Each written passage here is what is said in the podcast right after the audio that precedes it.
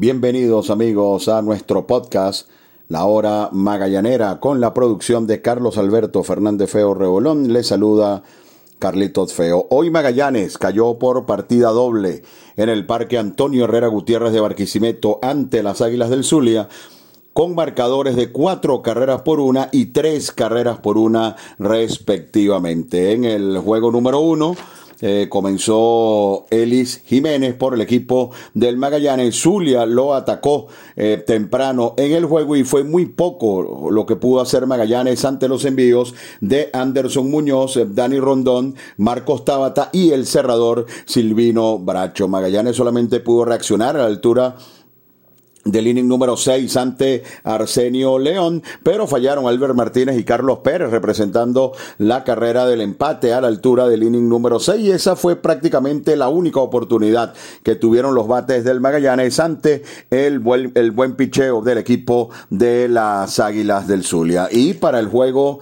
eh, número 2 comenzó por Magallanes José Rodríguez y eh, fue castigado temprano en el juego, al punto de que las tres carreras que marcó el equipo de las Águilas del Zulia llegaron en los dos primeros innings. Magallanes tuvo al contrario del primer juego, unas cuantas oportunidades para producir, sin embargo, los navegantes se atascaron en las almohadillas y terminaron perdiendo el segundo encuentro también con el equipo que ocupa el último lugar en la división occidental, Águilas del Zulia, con marcador de tres carreras por una. De esta manera,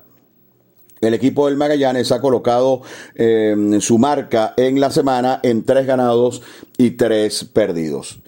Pero créanme, el, el equipo está haciendo un gran esfuerzo.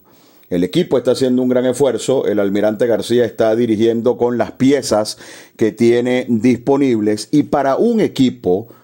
una semana de tres ganados y tres perdidos, que no haya podido utilizar a Félix Durán, que no haya podido utilizar a Wilfredo Boscán, que no haya podido utilizar a Joander Méndez y que luego de utilizar a Henderson Álvarez lo haya perdido por la lesión que tuvo, que no haya podido utilizar en el bullpen a José Martínez con cero de efectividad en la campaña, que no haya podido utilizar a su lanzador de más jerarquía, como es el caso de, de Oli Guerra, este récord de 3 y 3 me parece que es algo sencillamente espectacular. El cuerpo médico del Magallanes tiene en este momento muchísimo trabajo y está actuando, por supuesto, de manera eh, responsable en lo que tiene que ver con la salud de algunos de los jugadores del equipo de los navegantes del Magallanes. Récord de 3 y 3 en la semana. Eh, se mantiene Magallanes peleando con Bravos de Margarita y el equipo de Cardenales de Lara en la parte alta de la división occidental, pero con este montón de problemas que ha tenido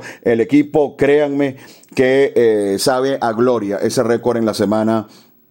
de 3 y 3. Hoy algunas cosas positivas que por supuesto eh, podemos rescatar. En el segundo juego apareció Brandon Quintero, tenía ya algunos días fuera de acción y se produjo de manera sorpresiva, al menos nosotros en el circuito radiofónico eh, no teníamos esa información de que hoy se fuera a producir el estreno de Bruce Rondón con el equipo de los navegantes del Magallanes. Y a pesar de que a Bruce le pegaron un par de imparables en lo que fue su trabajo del inning número 5, ponchó a dos y se vio con comando en sus lanzamientos, lo que sin duda es una gran noticia. El bullpen del Magallanes ha sido, eh, pudiéramos decirlo mejor, con los eh, lanzadores establecidos, digamos, el caso eh, de Quintero, de Oli Guerra, Anthony Vizcaya, de, de Jorge Rondón y otros como José Martínez, José Rodríguez y Joan Quijada, quienes han hecho un trabajo sencillamente espectacular. Así que el agregar ahora a Bruce Rondón es un plus importante dentro de lo que tiene que ver con el equipo de los eh, navegantes del Magallanes. Que repito, récord de 3 y 3 en la semana, eh, con muchísimo, eh, con muchísimo esfuerzo en el terreno de juego y tratando de hacer las cosas lo mejor posible. Insistimos que esta semana ni Durón, ni Boscán, ni Joander Méndez y ahora Henderson Álvarez mañana han podido tomar sus turnos en la rotación y se las ha arreglado el manager Carlos García para sacar adelante los juegos de pelota y mantener luchando al equipo de los navegantes del Magallanes. Por supuesto, el cuerpo médico está haciendo lo suyo, insisto, de manera muy responsable y muy pronto muchos de estos eh, eh, lanzadores, sobre todo que ustedes no han visto en sus turnos o en las situaciones en que debería lanzar en los últimos días, ya poco a poco se van a ir incorporando, como el caso hoy de eh, Brandon Quintero. Esto en lo que tiene que ver con, con lo que ha sido hasta ahora la semana para el equipo de los navegantes Magallanes. Pero hay un punto que para mí es muy importante. Entendemos que en este momento eh, del año eh, ya nos acercamos a la, a la Navidad y con todos los inconvenientes que hemos tenido con respecto a las rutas eh, de avión, las rutas comerciales, Em, entendemos que es muy complicado, ¿no? El hecho de, tratar de pensar en mejorar la estructura, sobre todo en lo que tiene que ver con la importación del equipo. Como ustedes saben, Magallanes tiene eh, cupos, eh, cupo para seis importados, al igual que el equipo de los Tigres de Aragua, y esto, eh, por supuesto, con las disposiciones de los FAC. Me vuelve a llamar la atención, y es la segunda vez que voy a hablar al respecto la utilización de dos importados del equipo de los navegantes del Magallanes y me refiero a Jorge Luis Peña y a Marc Flores. Marc Flores jugó el primer encuentro hoy en, en Barquisimeto y en sus últimos dos turnos pegó una línea sólida de frente a segunda base y una línea de hit con fuerza hacia su banda contraria.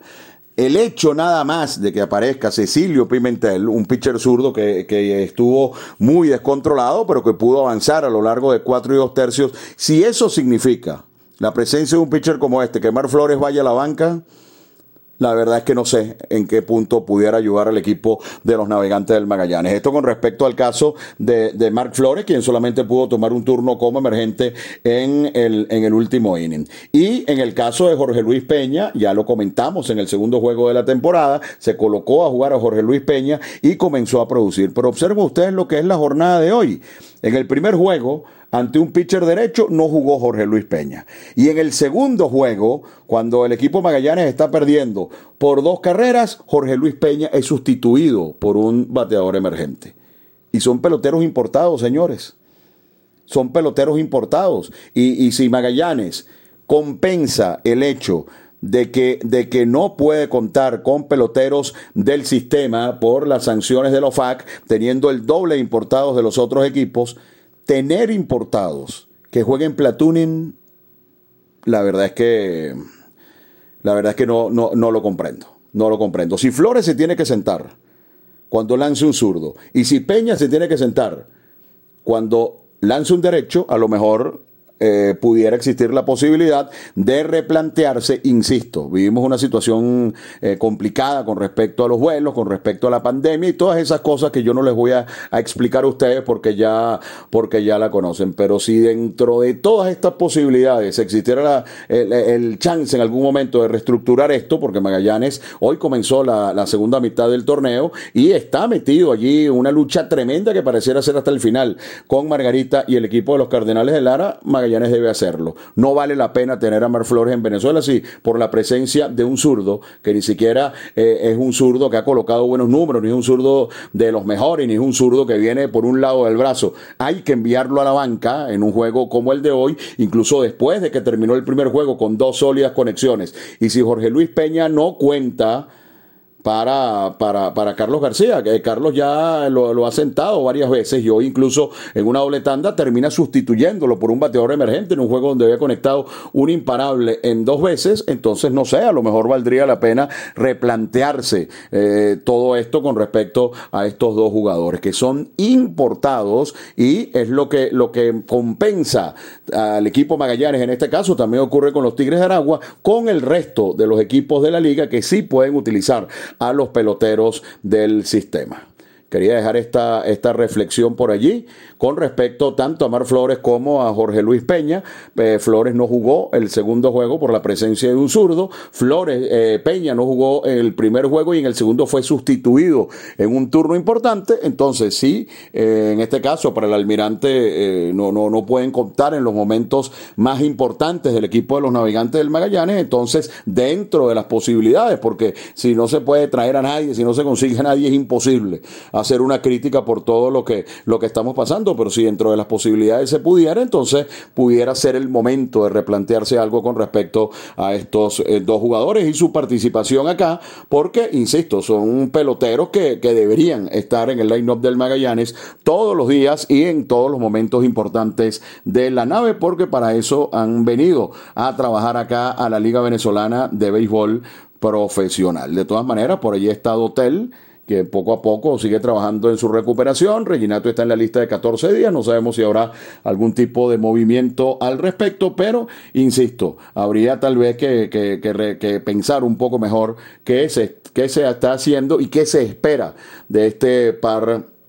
de jugadores, sobre todo cuando Magallanes, insisto, eh, el equipo ha tenido un trabajo excepcional, profesional, responsable de su cuerpo médico esta, esta semana y al momento de, de, ir al terreno de juego, Magallanes ha tenido unas cuantas bajas como las que les nombré al principio de este podcast. Mañana Magallanes va a estar en Valencia para enfrentar al equipo de los Tigres de Aragua, un equipo que viene con muchísimos problemas. Esperemos a ver si Magallanes puede cerrar la semana con todo lo que ha pasado, con todo lo que ha pasado, si Magallanes gana mañana, cierra la semana con récord de 4 y 3, lo que sería, les confieso, para tirar cohetes con todos los problemas que eh, ha tenido el equipo de los navegantes. Para mañana era el turno de Henderson Álvarez. Lamentablemente Henderson está lastimado. Deseamos que Henderson pueda restablecerse muy pronto. No para jugar con Magallanes en esta temporada, porque esa posibilidad no existe, pero sí para que continúe su carrera dentro del mundo del béisbol